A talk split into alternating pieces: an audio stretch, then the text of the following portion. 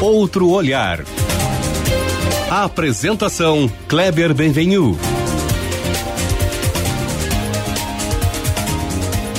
Olá, bom dia, família Bandeirantes. Bom dia para você que nos ouve na intimidade do rádio. O Brasil está em reforma. Tem muita confusão política, muita verborragia, mas tem também mudanças importantes acontecendo por trás de todas essas nuvens. A maior delas até aqui é a reforma tributária. Mas teve ainda a lei da liberdade econômica, privatizações, concessões, o acordo com a União Europeia e por aí afora. Economia está sendo direcionada para uma nova lógica. E no centro do conteúdo dessas mudanças, especialmente na área econômica, está um gaúcho, um jovem gaúcho, Paulo Ebel, um dos braços direitos do ministro Paulo Guedes. Eu sou o jornalista Kleber Benvenu e nos próximos 30 minutos nós vamos buscar um outro olhar justamente com ele, Paulo Ebel, que é secretário nacional de desburocratização do governo Bolsonaro. Advogado, ele também foi secretário do governo de João Dória em São Paulo, diretor da Federação e presidente do Instituto de Estudos Empresariais, o nosso IEE, além de conselheiro da Fiergs. Então, outro olhar de hoje, Paulo, é um olhar de quem está vendo de perto tudo o que está acontecendo no Brasil. Bom dia e obrigado pela tua presença aqui conosco. Clever, bom dia, bom dia aos ouvintes. É um prazer estar aqui com você, admiro muito o seu trabalho. Conheço bastante tempo e acompanho e aprendi muito com você. Imagina. E em Brasília é um, é um PHD em, em comunicação que a gente deve e não deve fazer. Então está sendo uma aula muito grande, é um privilégio poder trabalhar ao lado do ministro Paulo Guedes, trabalhar sob a liderança do presidente Bolsonaro, que tem dado um espaço muito grande para a equipe econômica e tem blindado a agenda econômica das interferências político-partidárias. Ele tem feito um trabalho brilhante, tem dado a condução e a autonomia que a equipe econômica precisa para fazer as transformações do país. O governo tem vários centros de crise, e às vezes até o próprio presidente provoca isso, mas é bem claro que a área econômica, como tu disseste, ele brinda, ele protege, blinda, né? Protege o trabalho de, de vocês. Sem dúvida, ele deu uma ampla autonomia ao ministro Paulo Guedes, a toda a equipe técnica, tem dado apoio nos momentos difíceis, tem ajudado a avançar as pautas, tem dado reforço em todas as frentes quando a gente precisa e tem se mostrado uma pessoa muito presente uh, nos debates, discussões, interessado em fazer uma genuína mudança no país, principalmente para fortalecer e melhorar a vida das pessoas uh, mais necessitadas. E isso toca bastante e motiva muito a equipe. Paulo, é claro que nós vamos falar do conteúdo, de tudo que está acontecendo, mas eu, é, justamente porque o nosso programa é um outro olhar, eu não poderia deixar de aproveitar a tua presença aqui e te perguntar um pouquinho sobre essa tua chegada, essa tua ascensão a, a, a, um, a uma posição tão central nesse momento da história do Brasil. Com que idade tu estás? Estou com 40 anos. 40 anos. Como é que tu chegaste lá, Paulo? Na verdade foi muita sorte, tive muita sorte, algumas pessoas que me ajudaram muito. Uma delas foi pelo IEE. O IEE eu acabei conhecendo muitas pessoas ligadas ao pensamento liberal, à economia. Depois eu tive a oportunidade de trabalhar no Instituto Milênio, no Rio de Janeiro, onde eu fiquei mais próximo do Paulo Guedes, que na época era um dos fundadores. Conhecesse ele ali. Eu conheci no IEE. No IEE. depois lá no Instituto Milênio pude trabalhar com ele. Chegou a palestrar no IEE, né? Palestrou Tem várias vezes no IEE. Vídeo no YouTube dele palestrando no IEE. Né? Exatamente, né? no Fórum da Liberdade. E aí quando eu fui morar no Rio de Janeiro, fiquei três anos no Instituto Milênio, um, instituto, um centro de pensamento, de debate de ideias. Eu, ele era um dos fundadores e membro do conselho. E eu fiquei muito próximo dele, acabei uh, conhecendo ele melhor, ele conhecendo o meu trabalho, e desde então mantivemos contato. Eu saí do Instituto Milênio em 2011, fui fazer um mestrado no exterior em administração pública. Também tive a oportunidade nesse período de conhecer o, o João Dória, ainda empresário. Depois eu voltei desse mestrado, fui trabalhar com o João Dória no LID. Lá eu conheci muitas pessoas também do meio empresarial, do meio político. Depois saí, fui trabalhar em outras frentes e depois recebi um convite do João Dória quando ele se tornou prefeito de São Paulo para trabalhar como secretário de gestão. Aí foi na prefeitura que tu fosse secretário. Exatamente. Daí foi a primeira oportunidade na área pública, minha primeira experiência, gostei muito. Fiquei lá um ano e oito meses, daí o prefeito João Dória saiu. Eu logo depois saí também. E a ideia era ficar na iniciativa privada. Só que aí surgiu um convite do então economista Paulo Guedes para contribuir com a minha experiência da prefeitura, montando o programa de governo do presidente Bolsonaro. Eu fiz isso voluntariamente, uh, de forma anônima, sem participar ativamente do grupo. Mas a, a, o meu engajamento foi aumentando, foi aumentando, os resultados foram aparecendo na, nas pesquisas e na eleição. E aí depois veio o convite, então, para me integrar definitivamente ao time que faria uh, a transição de governo. E eu comecei então na transição e tô lá desde então e está sendo a maior e melhor experiência profissional da minha vida. Imagino, né? Porque eu digo, tu estás no centro de um epicentro histórico, né? Nós estamos vivendo a virada de um ciclo, né? E tá vivendo isso lá de perto deve ser uma experiência de vida. Primeiro, é, sofrida de, de algum lado, mas maravilhosa, interessantíssima. Interessantíssimo. É, é realmente uma experiência única. Uh, poder conviver com várias pessoas preparadas, técnicas, que querem fazer transformações Como é que é o Paulo Guedes, uh, Webel? Ele é brilhante, ele é uma pessoa visionária, ele enxerga realmente o cenário muito claro, tem um plano completo na cabeça dele de transformação do Estado brasileiro, de modernização do Estado brasileiro. E ele dá também para a equipe autonomia para apresentar projetos alinhados com esse plano de governo e ele sempre uh, consegue fazer com que a gente possa juntos debater e vencer o melhor argumento. Não interessa a hierarquia, não interessa se você tem PhD ou não tem PhD, vence o melhor argumento. Então ele provoca no grupo debates, reflexões, críticas, sugestões e a partir daí surgem os projetos que vão ser viabilizados. É um clima de muito debate nas reuniões, tem, ele, ele fomenta esse debate, mas eu acho muito produtivo, porque daí as ideias são realmente testadas e aprofundadas. E a equipe tem plena autonomia depois para executar uhum. o que é combinado uh, com ele, com o presidente Bolsonaro. Isso dá para a equipe uma motivação muito grande. E ele claramente tem uma, uma figura, uma personalidade, uma história diferente do presidente Bolsonaro, mas o que me parece, e que talvez muitos ministros ainda não tenham entendido, o, o, o Guedes achou um jeito de lidar com o Bolsonaro, reconhecendo o papel político e de liderança de massa que o Bolsonaro tem, uh, e uh, movimentando a economia e a agenda da economia a partir disso. Né? Quer dizer, o condutor político é o presidente, foi ele que ganhou a eleição é, parece que houve esse afinamento, assim, né? Entre os dois mesmo tão diferentes, né? Concordo, houve um afinamento, eles têm um, um alinhamento muito bom, uma confiança recíproca muito grande e cada um entendeu o funcionamento do outro. Né? E o ministro Paulo Guedes sempre ressalta a admiração que ele tem pelo presidente Bolsonaro, pelo idealismo dele, por essa confiança que ele teve, por acreditar em coisas que muitas pessoas não acreditavam e, acima de tudo, por blindar a equipe econômica e respeitar as pautas que muitas vezes algumas podem parecer impopular no primeiro momento, mas que no médio e longo prazo vão se mostrar muito importantes para o país.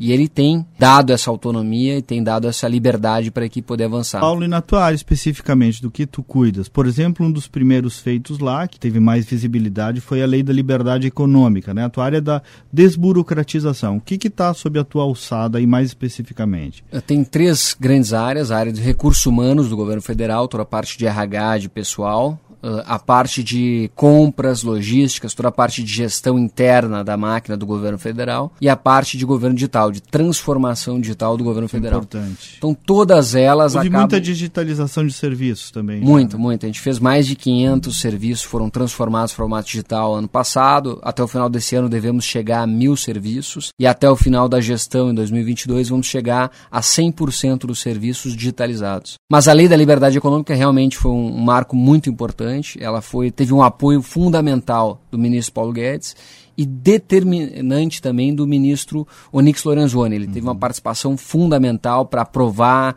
para articular internamente, porque como uma lei que mexe muito com as estruturas, ela teve uma resistência natural. Uhum. Então a atuação do ministro Paulo Guedes e do ministro Onix foi fundamental.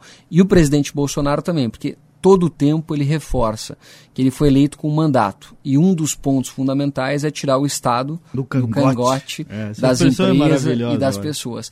E é uma pauta necessária, fundamental para o país. O Brasil tem uma posição muito ruim em diversos indicadores internacionais facilidade de fazer negócios, competitividade global, liberdade econômica e como consequência disso, no ambiente burocrático, a gente tem um alto nível de corrupção, já que burocracia e corrupção andam juntas. São então, siameses, né? O presidente Bolsonaro quer combater a corrupção, quer combater a criminalidade e também entende que para isso é necessário aumentar a liberdade econômica, aumentar e melhorar o ambiente de negócios. O que, que muda? Que por sinal teve um relator gaúcho também, que foi o deputado Jerônimo Gergen, né? Lá no Congresso. Sem dúvida, lei, o deputado um Jerônimo importante fez também. um trabalho fundamental, muito importante, muito elogiado. Ele, ele conseguiu articular e conversar com diferentes setores, com os diferentes partidos e garantiu que o, o texto aprovado no Congresso é melhor do que o texto enviado pelo governo. Então, realmente, o parlamento cumpriu o seu papel. Paulo, e o que, que, muda na economia real, na vida real do empreendedor, essa lei da liberdade econômica? Vários aspectos. Ela, primeiro, ela dá mais uh, autonomia e liberdade ao indivíduo, ela garante uma série de direitos. Por exemplo, direito de poder empreender sem necessidade de alvará, licença ou autorização para atividades de baixo risco. Isso é uma mudança muito grande, porque a maior parte das atividades, mais de 60% das atividades realizadas no Brasil, são atividades de baixo risco. Então, o Estado não precisa gastar energia com essas atividades. O Estado tem que focar suas energias em atividade de médio, principalmente de alto risco. Então, essa lógica aí organiza a função do Estado e tira o Estado daquelas atividades que não vão onerar a sociedade, não vão gerar risco para a sociedade. Outro ponto importante, garante o direito de abrir o seu estabelecimento em qualquer dia e horário, de praticar a flutuação de preços, de você ter as normas mais atualizadas possíveis. Então vai colocar a economia brasileira num outro patamar. É, é uma nova lógica mesmo, né? O Estado ao lado do empreendedor e não contra o empreendedor. Né? Exatamente. Né? Entendendo que o direito ao trabalho, o direito à, à, à produção, a empreender é um direito de cada pessoa, um direito individual fundamental. E o Estado tem que respeitar esses limites.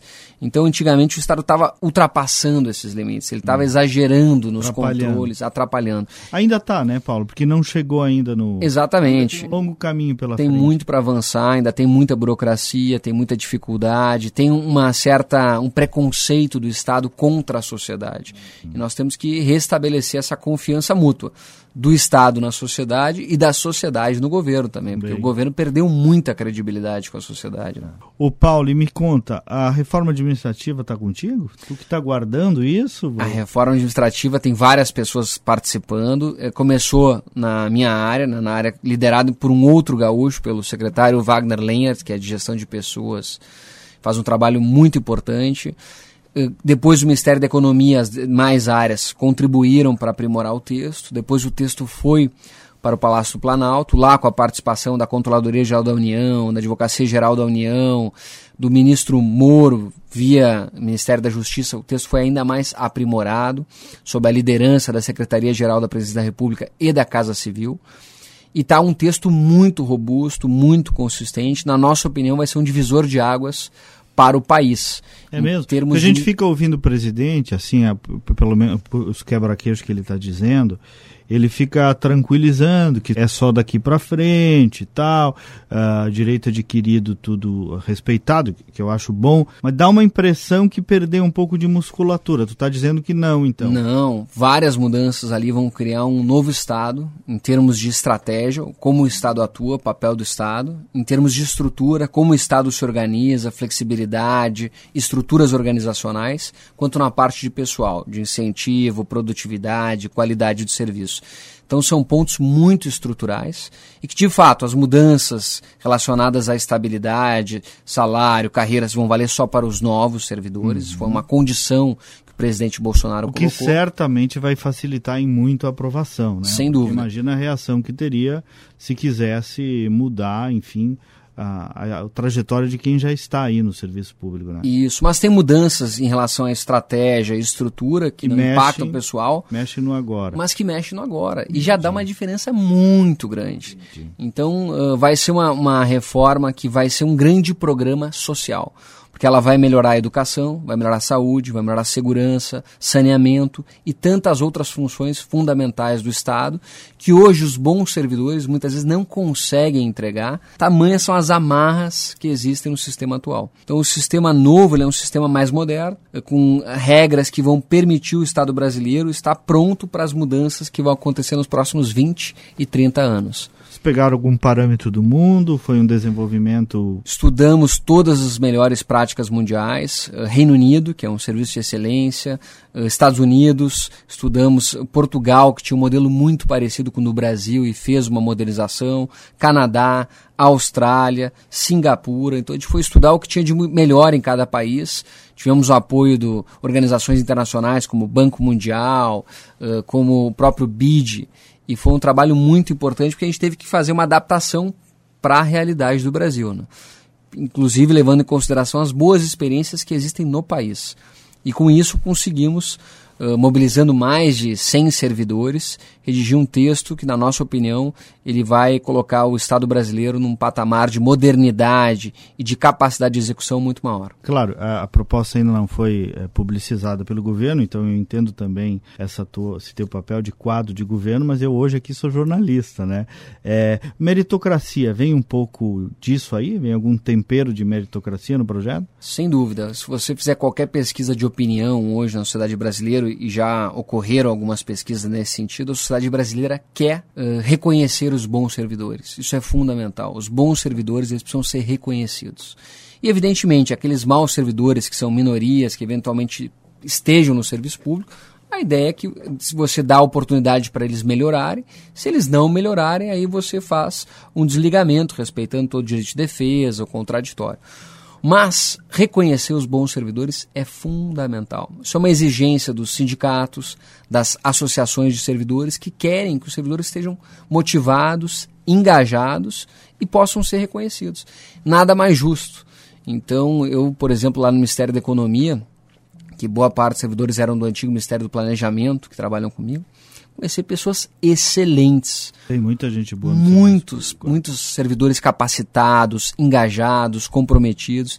Então, seria muito bom se a gente pudesse uh, reconhecer essas pessoas, elas pudessem ascender na carreira de forma mais rápida, para aqueles que têm realmente um desempenho acima da média. Então, todo o desenho da reforma administrativa tem esse viés. Uhum. Deixar os bons servidores cada vez mais engajados, motivados, para que eles possam entregar serviços de ótima qualidade para o cidadão brasileiro. Porque aí tu tocaste num ponto também antes, né? falaste do governo é, recuperar a credibilidade é, da sociedade, mas é também o servidor público, né? Porque é isso que tu disseste, né? O servidor público lato senso é, passou a ter uma visão é, torta de boa parte da sociedade, e a sociedade em grande medida com razão, mas aí a generalização, né? Então o serviço público precisa recuperar e o servidor em si precisa voltar a ter orgulho, voltar a enxergar uma carreira, voltar a ter sentido naquilo que ele faz e ser respeitado por todos os setores.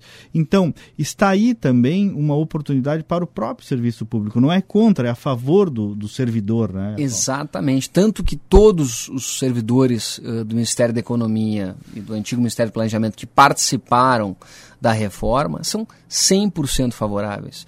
Por quê? Porque eles sabem a necessidade de modernizar as regras, eles sabem a necessidade de ter reconhecimento para os bons servidores, eles sabem a necessidade de reconquistar a confiança da sociedade no serviço público e de você criar um ambiente onde os serviços públicos não sejam precarizados. O nosso sonho é ter serviços públicos realmente proporcionais à carga tributária que os brasileiros pagam. Né? Os brasileiros pagam uma carga tributária proporcional à de países desenvolvidos, mas entrega serviços públicos proporcionais a de países emergentes. Hum, então nós queremos equalizar mais uhum. essa, essa conta. Então que a gente possa ter realmente serviços melhores. E todos uh, no Ministério da Economia e no governo estão engajados em gerar esse resultado. Paulo, o presidente é um servidor público, né, militar, eh, e tinha no passado um viés um pouco mais estatista. Ele mesmo admite isso nas entrevistas, e o próprio Paulo Guedes é que foi, me parece, mudando muito a cabeça dele, ensinando, como ele mesmo diz, né, o seu tal de posto Ipiranga. É, resistência política dentro do governo para avançar essa proposta ou foi modulação de oportunidade política mesmo? O presidente veio junto alguma resistência ou tudo bem encaminhado para andar? O presidente colocou algumas premissas, né, de não mexer com os servidores atuais, não fazer nenhuma mudança que atingisse ou prejudicasse os servidores atuais, isso foi respeitado. Então, no momento que ele viu isso aí, ele está tranquilo com o texto, está de acordo com o texto. Fizemos uma movimentação com vários ministros, participaram, todos os ministros conheceram as propostas. Agora é questão de timing político, é o melhor momento, e aí o presidente tem essa sensibilidade, ele sabe muito bem isso aí, muito melhor do que o Ministério da Economia, e o próprio ministro Paulo Guedes já reconheceu isso aí, que ele sabe muito melhor que o próprio ministro Paulo Guedes. Então a gente respeita e aguarda a definição do presidente. Quando ele disser que chegou o momento, nós vamos encaminhar. Se ele não disser, o texto vai ficar ainda uh, interno, sem ser apresentado para que a gente possa fazer a discussão no momento ideal. É, porque mal ou bem, de novo, por trás dessas nuvens todas, das brigas e da verba, verborragia do próprio presidente, às vezes, reformas importantes foram, foram aprovadas. Né? Então, é, eu concordo com isso. O Bolsonaro mostrou que tem leitura de timing político. Apesar de tudo que a imprensa critica e, eventualmente, dos erros que ele comete, ele tem a temper... não chegou à presidência da República de graça. É um político que tem sensibilidade do que está acontecendo nas ruas. Né? Concordo 100%. Ele tem uma sensibilidade muito grande, ele é muito experiente, ele sabe fazer uma leitura da sociedade muito boa e ele sabe realmente o time de avançar, o time de segurar e o time de recuar. Então isso eu acho que é uma habilidade incrível que ele tem. Eu admiro muito isso nele, aprendo muito com o presidente Bolsonaro. Então nós estamos sempre aguardando a diretriz dele para poder fazer os avanços no momento correto. Paulo, tu és um liberal, né? Teve aí uma, uma aproximação dessa agenda liberal é, do governo Bolsonaro e do próprio Bolsonaro que não era um liberal, né? É, como, é que, como é que os liberais, e aí eu digo até extra-governo, uh, acabam apoiando essas mudanças que vêm, não tem uma adesão completa ao Bolsonaro, mas nessas mudanças vocês contam com esses setores todos muito ao lado de vocês. E aí tu pega desde novo, outras áreas aí, eh, não só de partido, mas áreas empresariais, áreas do empreendedorismo que estão apoiando muito essas reformas, né? Sim, a agenda liberal na economia tem atraído muitos apoiadores, pessoas de diferentes partidos que gostam dessa pauta e que veem na redução do tamanho do Estado e na modernização do Estado como mudanças essenciais para a retomada e pela sustentabilidade do crescimento econômico. Então, felizmente, é uma agenda que tem tido muito apoio. Mas ela só foi massificada quando o presidente Bolsonaro começou a Banco. exteriorizar hum. o apoio a essas pautas. O apoio às privatizações, o apoio a fazer as mudanças estruturais. Passou a ser apoio... traduzido também, né? Ele tem Ele essa capacidade de traduzir na se cabeça. se comunicar de forma uh, popular. Do jeitão dele. De é. impactar é. as pessoas. Então ele começou a fazer as conexões de que um Estado muito grande significa um Estado que pode ser muito corrupto, que pode dar espaço para corrupção, que reduzir o tamanho do Estado significa poder focar naquilo que é essencial, que vai beneficiar a população. Então ele, ele ajudou a comunicar essas ideias de forma ainda, mais maciça. Paulo, a história ainda um dia vai interpretar tudo isso, porque também na área de comunicação, que é a minha área, nós estamos é, também nela no meio de uma grande mudança histórica de linguagem, de ferramentas. Então esse esse esse cara disse coisas, por exemplo, que ninguém tinha uh, coragem de dizer, por exemplo, em relação aos empresários. É, na frente de jornalistas, quem dá emprego é empresário, nós temos que cuidar dos empresários do Brasil. Uma coisa óbvia, porque é isso, né? É, um país, para se desenvolver, precisa também de empresários. É, e ele disse isso, ele, ele desse jeito, disse como é. É, e até então todo mundo tinha um nojinho, um politicamente correto, um bom comportamento, do qual o Brasil cansou de alguma maneira também, né? Verdade. O politicamente correto muitas vezes ele impede que o debate seja feito de forma mais verdadeira e produtiva. E o presidente Bolsonaro rompeu com isso, ele fala a, as coisas como elas são, e isso provoca, às vezes, um choque, mas também provoca que você realmente possa entender a verdade como ela é. Eu acho isso muito saudável como país, você fazer um debate franco, aberto, necessário.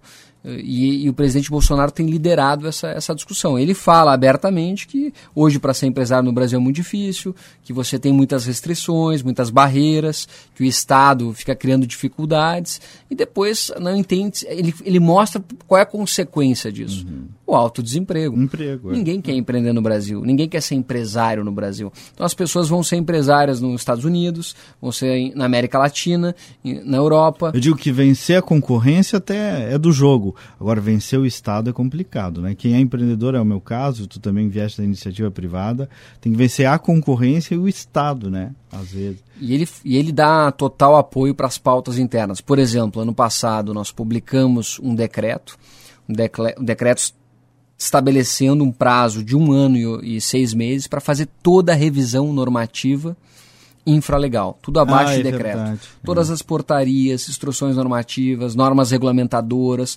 pareceres técnicos serão revisados e consolidados. Isso nunca foi feito no país. É uma limpeza normativa. Né? Normativa, né? no estoque de legislação regulatório. E de, e de, normas administrativas também. Né? Exatamente. Né? Então, isso, o Brasil hoje é um dos piores lugares do mundo em termos de ambiente regulatório, porque a confusão do número de normas, normas contraditórias, normas antigas, e o presidente comprou essa pauta e disse: não, vamos fazer uma ampla revisão para ter normas mais inteligentes, mais atuais, mais simples e consolidadas. Isso está contigo também, Paulo? Isso começou com a gente, mas é uma, é uma atribuição compartilhada da Casa Civil, até então liderada pelo ministro Onyx Lorenzoni, de forma brilhante, ajudou a avançar essa pauta, e do ministro Jorge Oliveira, que cuida da Secretaria-Geral da Presidência da República, que também foi 100% favorável a essas medidas. Então foi uma proposta de governo para fazer essa ampla revisão. Além da reforma administrativa, o que, que o amigo está cuidando aí? O que, que temos para 2020? Nós estamos trabalhando muito na questão da, da melhoria da modernização das regras de compras públicas.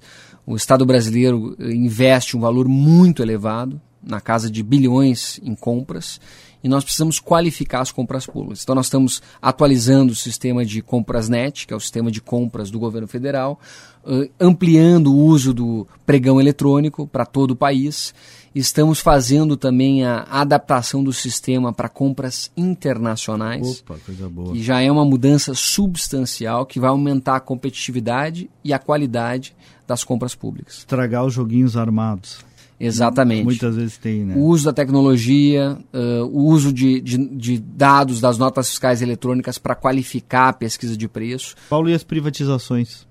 O secretário... Tá lá com o Salim, né? Exatamente. O secretário Salim Matra está fazendo um trabalho brilhante, ele é muito preparado. Ele já mapeou quase 500 participações do Estado brasileiro em diversas empresas. Então, é um dado que não era público então ele deu publicidade para isso e vai fazer as reduções, sejam estatais, sejam em participações minoritárias, em subsidiárias ou em coligadas. Então ele já tem uma meta muito ambiciosa para esse ano.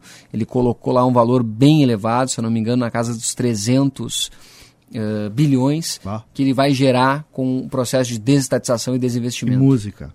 Paulo, começamos falando de ti, eu queria terminar falando do, de ti também porque, é, é, e digo isso com toda sinceridade, eu estou diante de alguém vocacionado para a política. Não digo nem para o serviço para a política.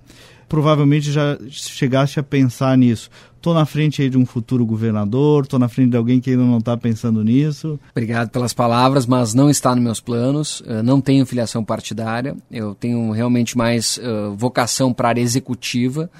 Eu nunca pensei em participar Governador de nenhuma... é executivo. Sim, mas eu nunca pensei em participar, concorrendo nas, nas eleições, mas certamente gostaria de contribuir mesmo de fora uh, com governos que têm pautas importantes. Por exemplo, apoiei as mudanças que o governador Eduardo Leite está fazendo no Estado do Rio Grande do Sul, reconheço o valor de fazer mudanças estruturais importantes.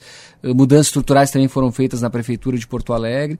E eu reconheço quando as pessoas têm a coragem de fazer as mudanças estruturais, que não são fáceis.